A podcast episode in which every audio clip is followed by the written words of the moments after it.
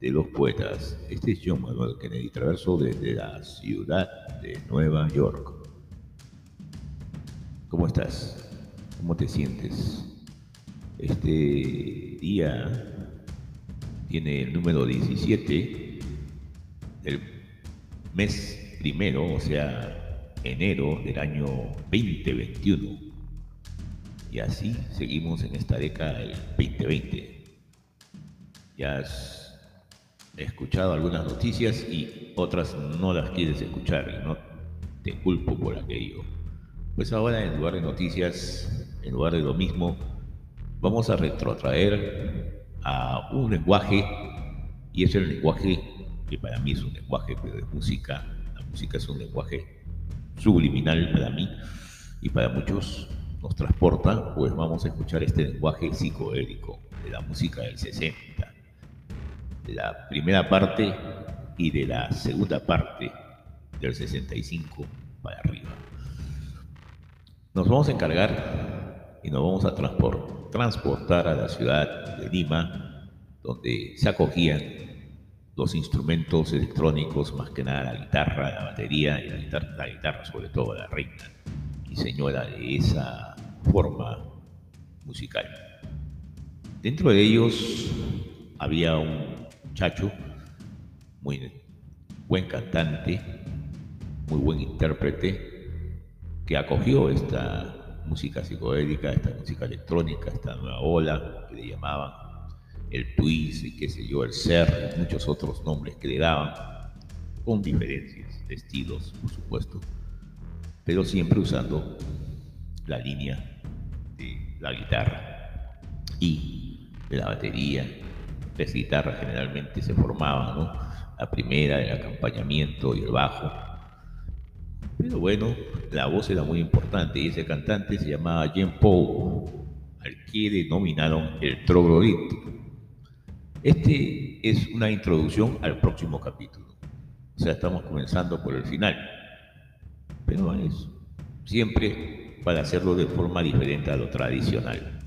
Y en este caso vamos a presentar a una versión, y para ser recursivo, una versión de otra versión de una interpretación. Porque cuánto se ha hecho esta canción, ¿no? La Casa del Sol Naciente, The House of the Rising Sun.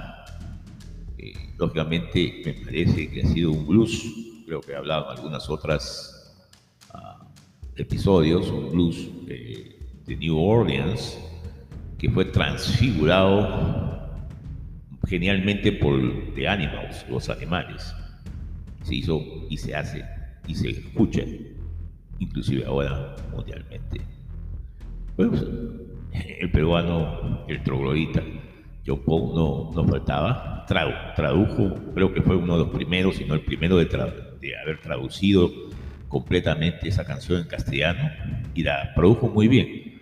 Pero hoy día no vamos a hablar de la versión de los animales, ni de la primera versión, ni la interpretación de, del troglodita, sino vamos a hablar de la interpretación sobre la interpretación del troglodita, que la hace muy bien, siguiendo las líneas de lo que vamos a, a proponer en este episodio. Eh, lo hace muy bien Fernando Dávila Alavedra, eh, el gran guitarrista y compositor de el RIMAC en Lima, Perú.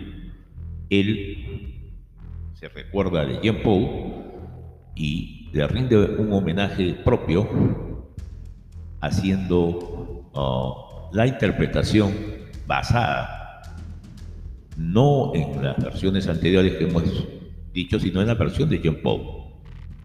Entonces, escuchemos a Fernando Dávila Lavedra en la Casa del Sol Naciente, completamente musical en su exquisita forma de tocar la guitarra. Conmigo después, te sigo contando. Nos vemos. ¿eh?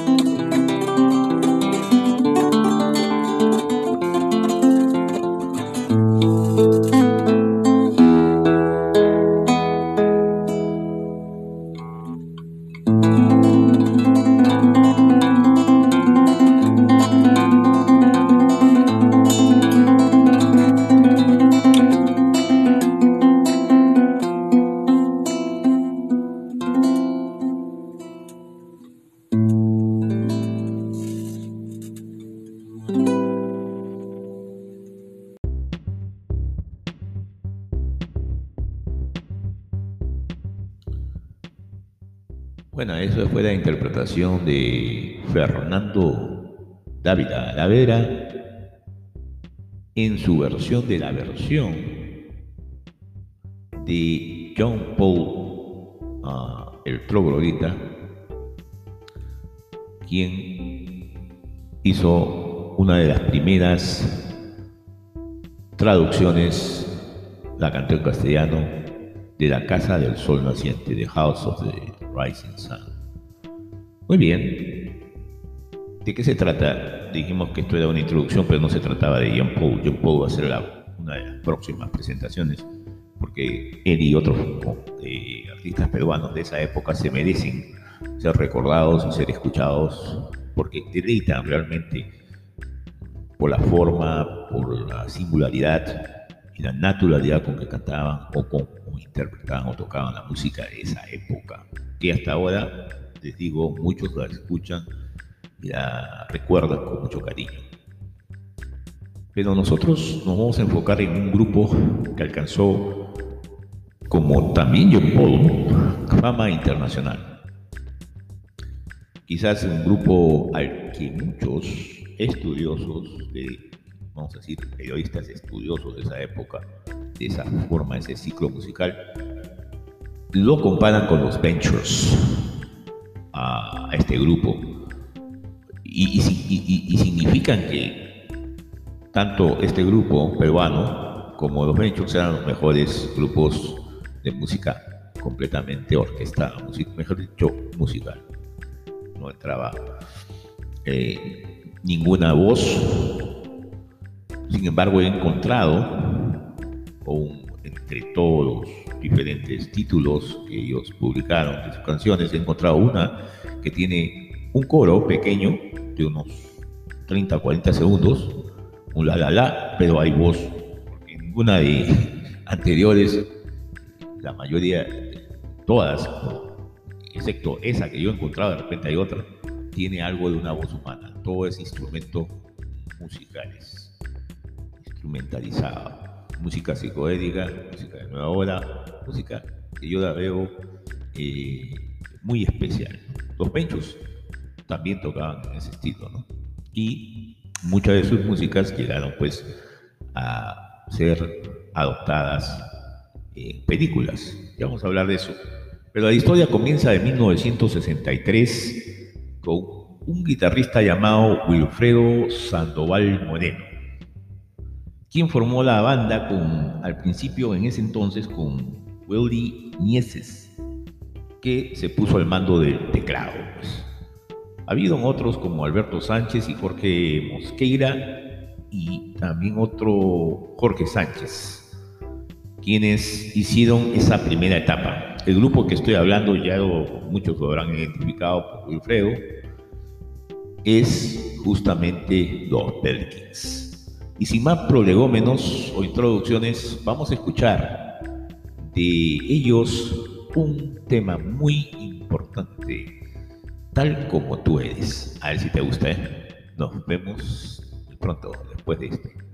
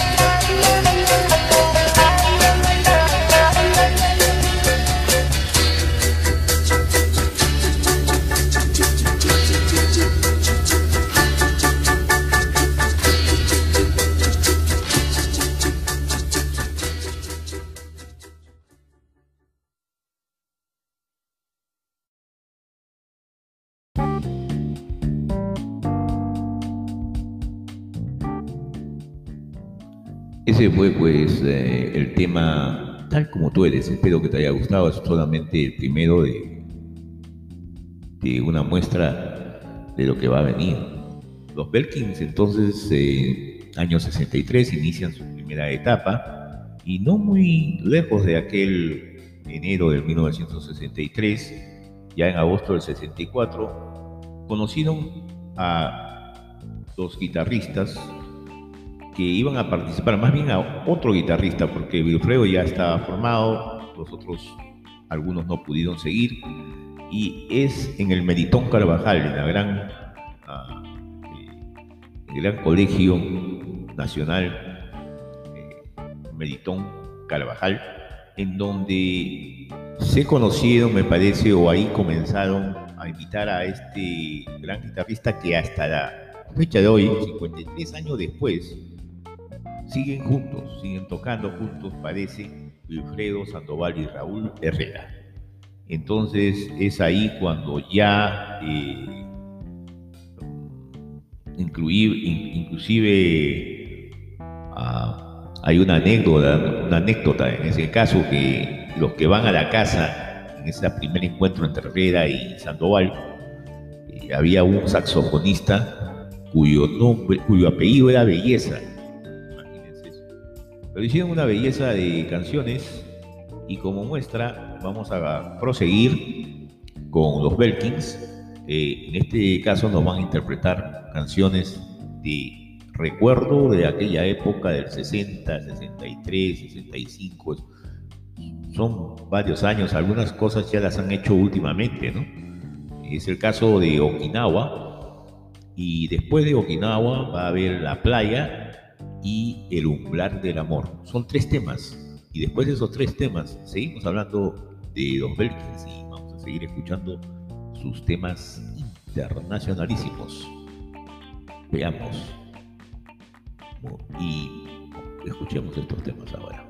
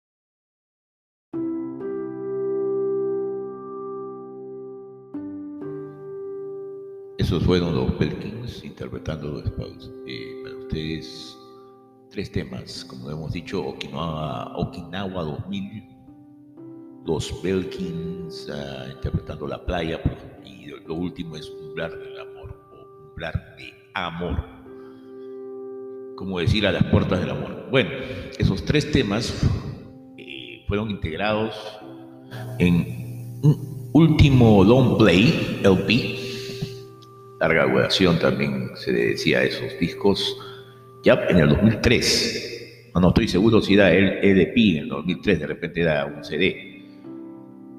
Pero bueno, cualquiera de esas cosas era parte de un álbum. Y en ese álbum incluyeron por lo menos Okinawa 2000. Es una de las últimas ah, composiciones. Acaba decir que los, Bel, los Belkins, si es que ya no lo he dicho, lo repito, para diferenciarlo, junto con los Ventures, son considerados los mejores grupos de rock instrumental del mundo.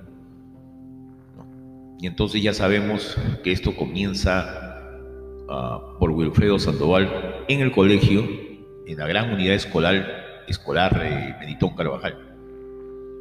Él tenía muy, poca, muy pocos años de edad, llegaba a los 13, 14 años, no más.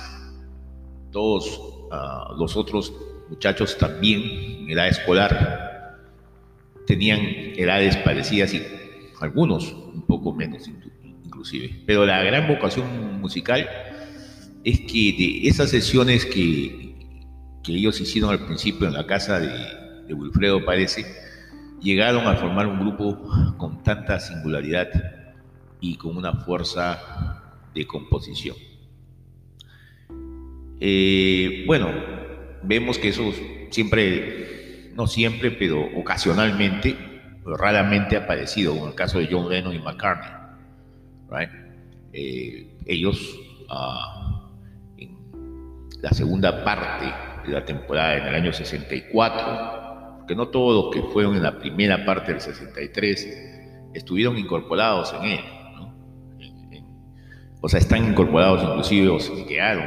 Algunos renunciaron por motivos académicos, motivos familiares, personales y otras cosas. Entonces Wilfredo en el 64, como que empieza brevemente en agosto del 64, una nueva ah, amistad, esa amistad como que la formó Lennon con Mark Carney, que viene a suceder con Wilfredo Sandoval y Raúl Herrera, quien como hemos mencionado fueron invitados. Ya son eh, déjenme ver, están, ellos siguen tocando, tocan eh, habitualmente en diferentes partes, en Lima, en Perú, en, diferentes departamentos y también dentro de sus casas.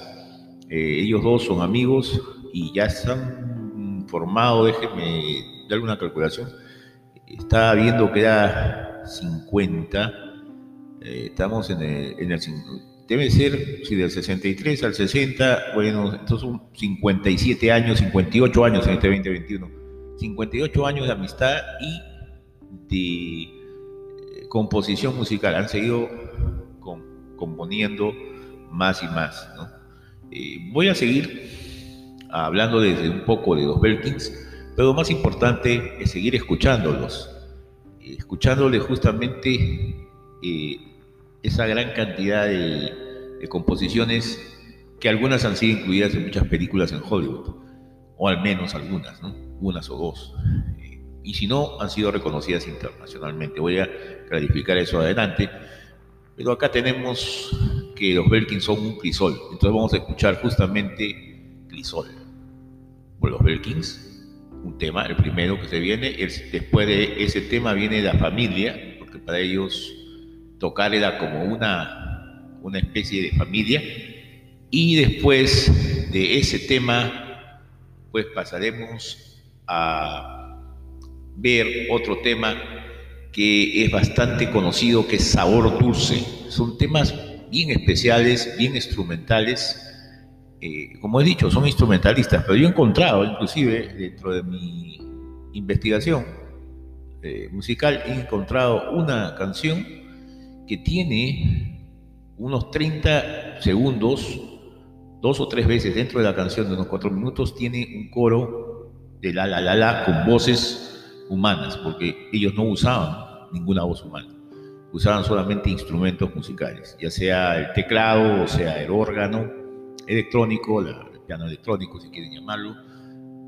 Las guitarras eran tres, dos principales y la batería, y la voz, por supuesto, ¿no? Bueno, eh, perdón, la voz, la voz, por supuesto que no, solamente instrumentos. No en ningún momento las composiciones eran de ellos solamente rock instrumental y siquiera había un rock un poco raro que le vamos a poner que es el rock psicodelia o psicodélico. Bueno, entonces los dejo con estas tres canciones que se vienen de los Belkins y seguimos hablando de ellos y escuchándolos o deleitándonos. Gracias. ¿eh? Nos vemos.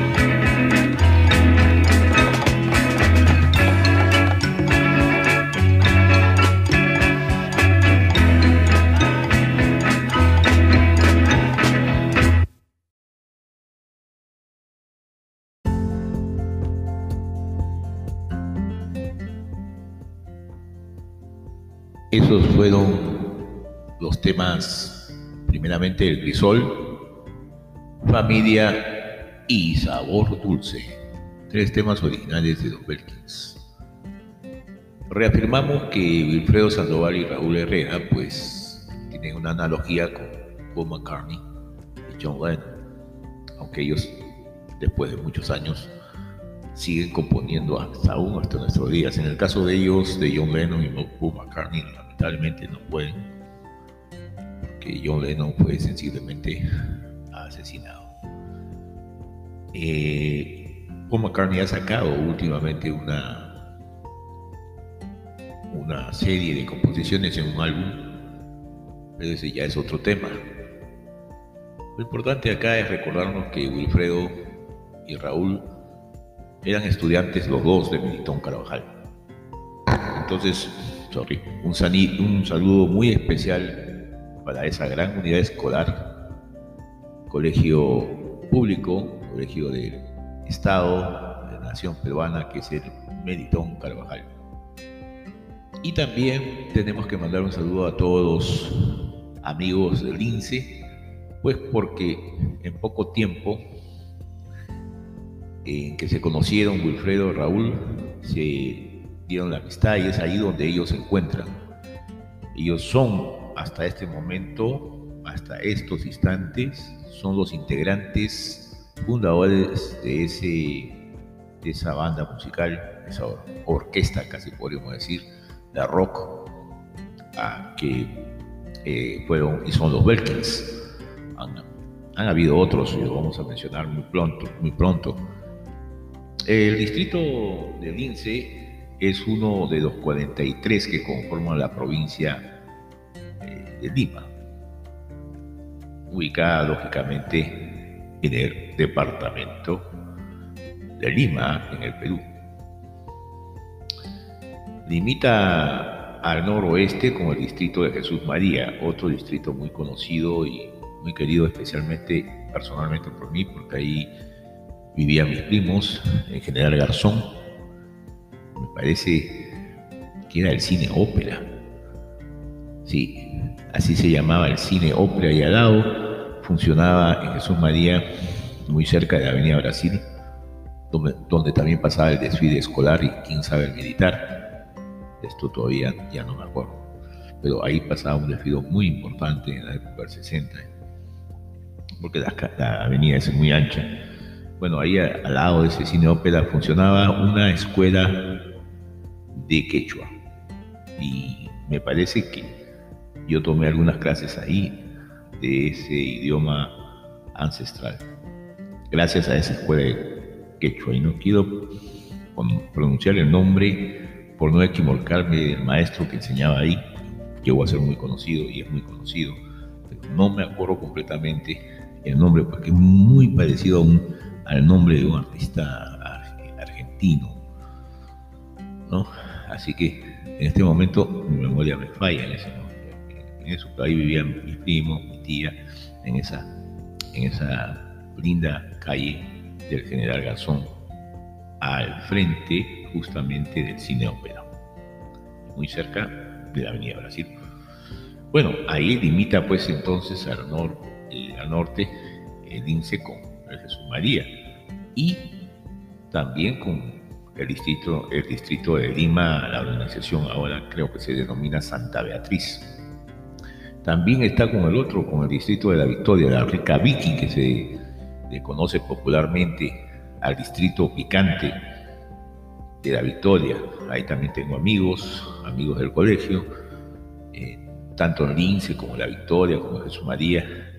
He tenido el gusto de estar por ahí y uno de los distritos más exclusivos donde las casas actualmente, y esto lo averigüé de una manera circunstancial, están unas, algunas 3 millones de dólares, de dólares en este momento son casas muy costosas, es un sitio muy exclusivo, un lugar muy interesante y muy tradicional de Lima.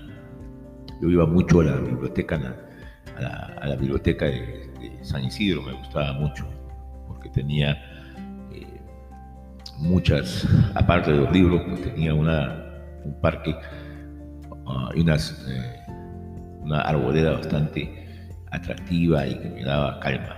Para estudiar me iba a esa biblioteca de San Isidro.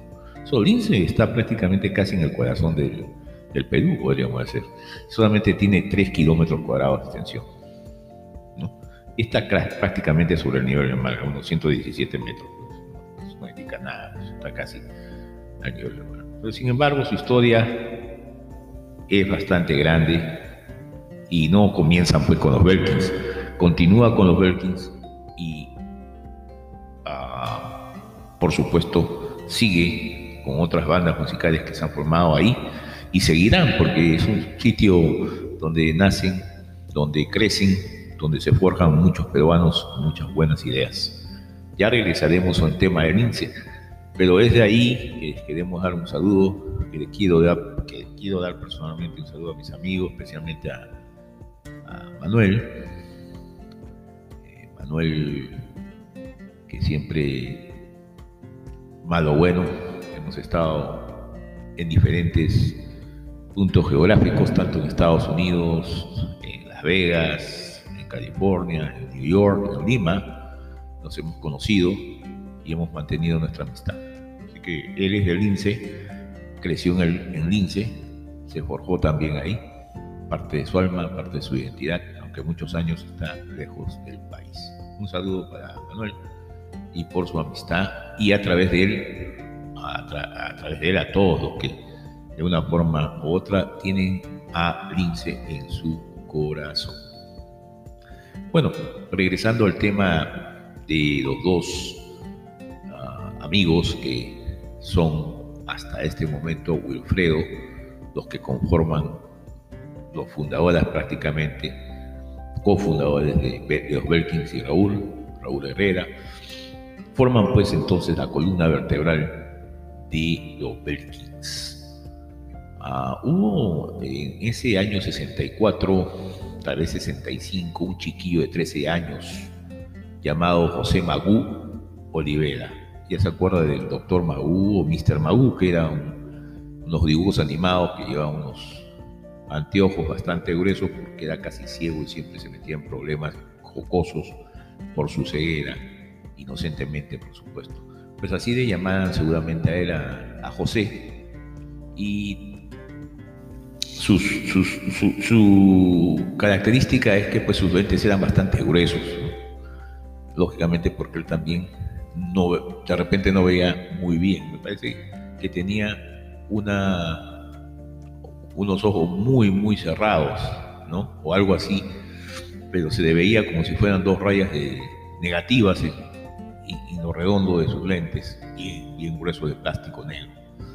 Era bastante, bastante peculiar. El otro integrante, eh, que, este, un poco más adelante todo esto fue reemplazado por Jerry Lamb, que también era el editor Cabrajal y creo que era de descendencia china. Entonces el bajo fue eh, años, tiempo más tarde, poco tiempo más reemplazado por este, Maú Olivera fue reemplazado por Jerry Lamb. Bueno, el baterista, ya ustedes saben, tiene que ser del mismo colegio, era Walter Aray. Y con estos, prácticamente con estos primeros uh, integrantes, pues comenzaron a llegar a tener mucho, mucho, uh, vamos a decir, muchos triunfos en el Perú, fueron llamados uh, y pasaron muchas cosas en, en, su vida en su vida particular como artistas. A los 13, 14 años, imagínense, ni los Beatles, o los Beatles entraron a 15, bueno, el, el, el más joven era George Harrison, la primera guitarra, y, y, ellos tenían ya 16, 17 cuando estos ya a los 13, 14 años ya tocaban en, en nocturnos. ¿no? Imagínense. Entonces, era bastante estresante para los padres, porque tenían adolescentes en esa época y, en esas épocas pues se, estiraba eh, a tener unas aventuras muy, muy fuertes. La banda hizo su debut de todas maneras en un matinal, porque en esa época editábamos, inclusive yo cuando tenía 9, 8 años, por mi hermana, que era unos 7 años más o sea, mayor que yo, siete años mayor. Entonces ella me invita, me llevaba a mí para que la dejaran ir, pues, de 15 o 16 años que tenía ya, y yo de 6 para 7. Nos íbamos a las matinales del cine Tauro y otros cines que habían por ahí, ya ni me acuerdo, pero yo contento, pues, escuchaba la música de ese, de ese, de tiempo. Pues en uno de esos tiempos, eh, en una matinal en el cine Arriba Agüero, en el distrito de el Agustino, me parece, no, estoy muy seguro porque ahí no fui yo, dice que se presentaron y en varias ocasiones en una club ya, en un club llamado Tavares. Pero lógicamente, ah, como ellos eran muy pequeños, ahí dejaron ese ambiente bohémico, pues. Y justamente Wilfredo y Raúl, que, en ese, que ya se vieron poco no le gustó, pues se alejaron del baterista, ¿no? Y decidieron, y, decidieron formar con otro baterista la misma banda. Creo que fue Emilio Zavala. Son cosas peculiares, pero Emilio Zavala vino con, con otras tendencias, un poco más de rock, como que él tocaba música de los Animals, David Clark, Five, entonces trajo una influencia más de rock. Además parecía que él se preparó y, ingresó a la Universidad Nacional de Ingeniería, ¿no? Y esto también deja que al ingresar a la universidad él deja la banda y le da ah,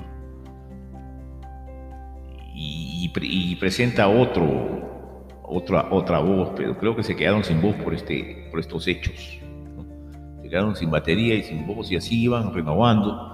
No estoy muy seguro todo lo que pasó porque había bateristas de los Psychos que también son, eh, ese baterista de los Psychos también en el INSE, era un entrevero, pues ellos estaban buscando renovarse, estaban buscando también mantenerse su juventud intacta y seguir avanzando académicamente y también musicalmente, cosa que lo hicieron.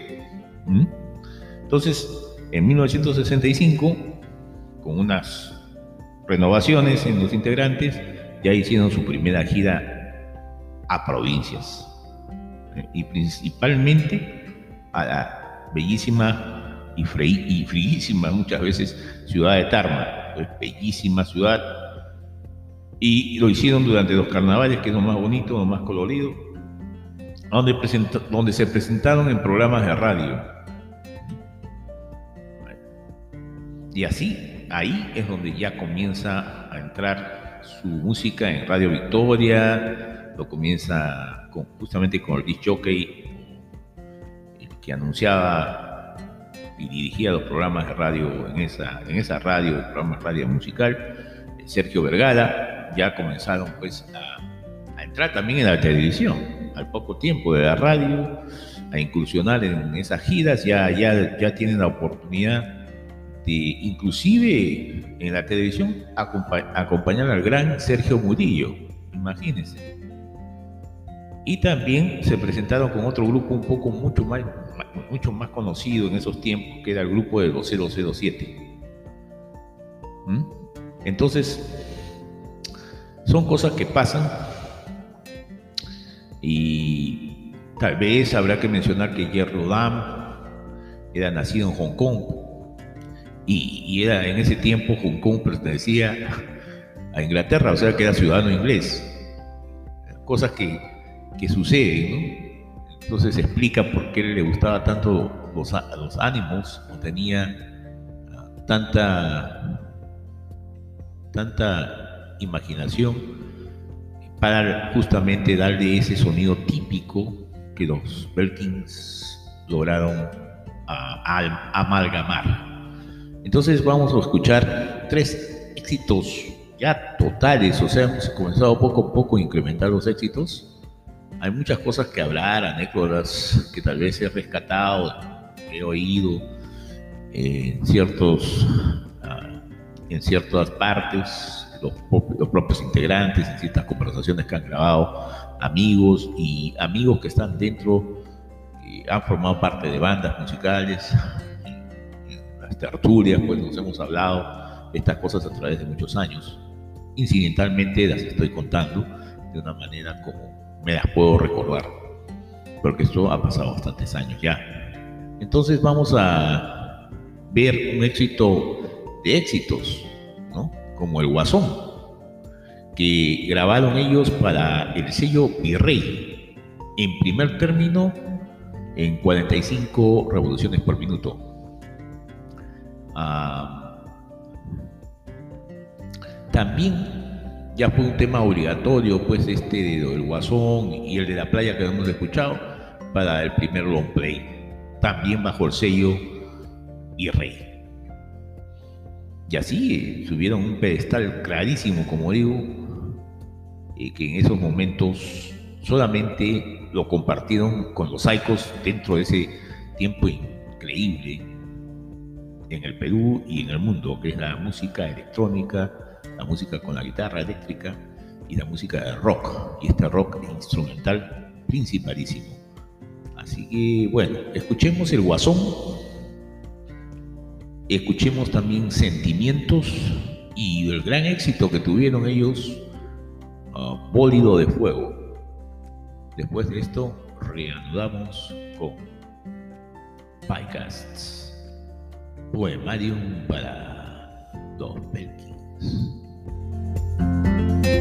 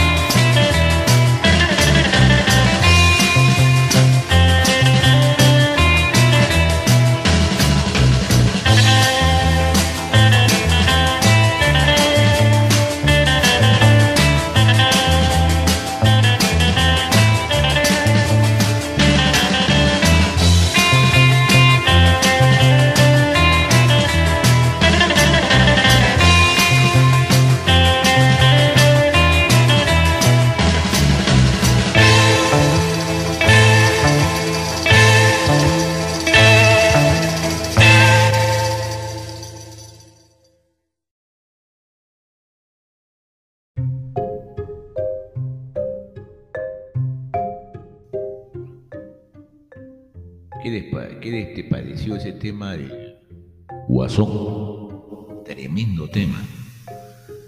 Y sobre todo el tema ese de Bolio de Fuego. Sentimientos también no se queda atrás, pero Bolio de Fuego fue una sensación en sus tiempos. La gente escuchaba, no necesitaba bailar, a veces no eran temas para bailar, eran temas para escuchar, pero algunos, claro, se bailaban lo que llamaban los lentos, ¿no?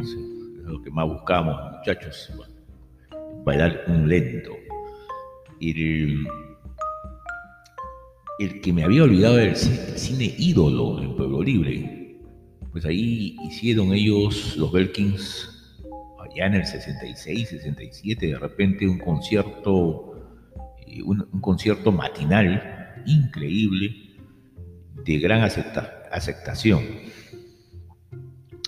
y es ahí donde hay un, un muchacho llamado Gustavo Galiani Díaz y les dijo que se ofreció como para ser su representante. Y la primera sugerencia que hizo Galiani fue recomendarles que se volvieran únicamente un grupo instrumental. Entonces, eso fue ya en noviembre de 1966 bajo el sello El Virrey a través ya de este jefe de promoción y también de disc llamado Víctor Case de Fuentes, quien organizó un concurso en el cine Tauro. Ah, entonces la banda que ganaría ese, ese concurso podría grabar su primer disco pues de 45 con esa casa discográfica que hemos mencionado, el Virrey. Y los que ganaron, quienes creen que fueron nada más y nada menos que los Belkins. Ya en diciembre de ese mismo año terminaron por fin el colegio y, ya se dedicaron a empezar sus propias grabaciones y fueron cuatro 45 compuestos con sus únicas versiones.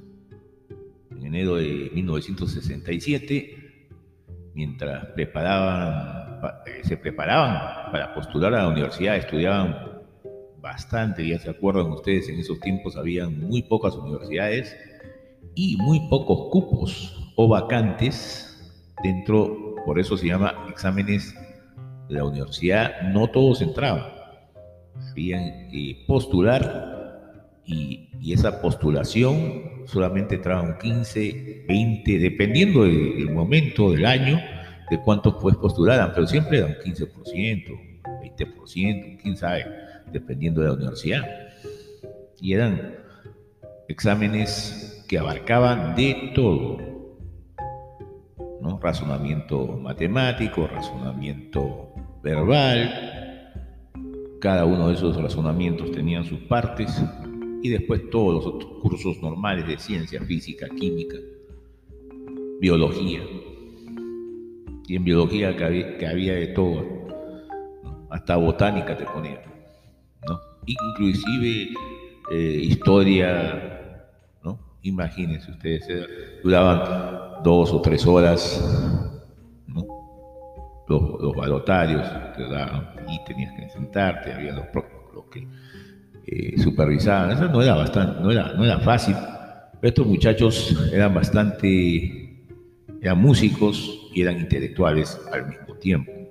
Entonces, inclusive al prepararse para la universidad, en esos momentos sacaron pues su primer disco, su primer 45 a la venta, ¿no? Como ya les hemos dicho, El Guasón y La Playa.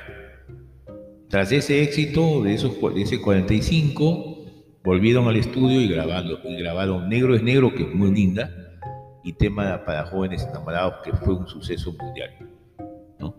Este último tema, que no lo vamos a poner en esta primera parte, estamos dejando ese tema los dos temas son muy buenos, pero para darles un adelanto, ese último tema era una composición original ¿no? de Bruce Welch, de los Shadows. Su versión de los Perkins con muy, uh, muy particulares y creativos arreglos de su propia cosecha. Y lógicamente, se convirtió en un suceso, un suceso local y también internacional. En muchos países de Latinoamérica se escuchaban con mucho, mucho apego, en muchas partes del mundo después también. ¿no? Bueno, vamos a seguir en otro episodio a través de ya la parte psicoédica, porque esta es la primera parte en que ellos ya se definen como un grupo de rock instrumental a través de Galiani, que les aconseja hacerlo. Eh, ya, tienen, ya tienen un triunfo, ya tienen varios 45, varios temas, ya la gente los identifica, tienen arreglos creativos y muy profesionales, ya están situados y nada más, nada menos que vamos a decir cuatro años, pues con sus particulares idas y bajas, ya tienen 16, 17 años, comenzaron a los 13, 14 años, ya tienen mucha experiencia, ya van a entrar a la universidad, ya las cosas van a transformarse para ellos. Y ese es el tema del próximo podcast Poemarium para los Belkins. Pero vamos a despedirnos pues con un tema excelente de ellos. El tema mismo tiene mucha anécdota, ¿no? El tema se la hicieron, y ustedes van a recordar, algunos de ustedes, algunos de ustedes no, había un jugador que decían Patrulla, Patrulla Barbadillo, era muy buen jugador, inclusive me parece que era un alero delantero, por supuesto, en la parte la parte derecha como muñante, como bailón, y si, si, no, me, si no me equivoco, si la, memoria no me falla, y tenía pues un African look, uno de esos peinados, y parecía al integrante de esa, de una, de una de estas series, ¿no? Que, que, que algo se llamaba La Patrulla o algo así, ya no me acuerdo completamente, pero Séptima Patrulla viene justamente porque los integrantes de los Belkins les gustaba mucho esa serie de televisión y hicieron le compusieron un tema musical, Séptima Patrulla, que lógicamente labró en el corazón y le gustó mucho a la gente. Yo me acuerdo mucho, esta era una canción eh, muy, muy popular en aquellos tiempos. Era reconocible y se la pusieron en todos sitios. La ponían muy, muy a menudo en diferentes programas de radio musicales en Lima. Y se escuchaba en muchas fiestas, se escuchaba pues muy a menudo en las calles, en las casas, en los hogares de, de Lima y del Perú. Muy bien, entonces con este tema, séptima patrulla de los Belkins, nos despedimos. Gracias por escucharme, que te sientas bien. Gracias Lince por los Belkins. Gracias Meritón Carvajal, la gran unidad escolar, por darnos a no solamente ellos, sino muchos valores peruanos, por educarlos, por albergarlos, por darles una dirección en la vida y gracias, por supuesto, a los Wilkins con los que estaremos en el próximo podcast. Este fue John Manuel Kennedy desde la ciudad de Nueva York con un poemario dedicado a los Belkins. Te veo muy pronto. Gracias por tu compañía. Bye bye.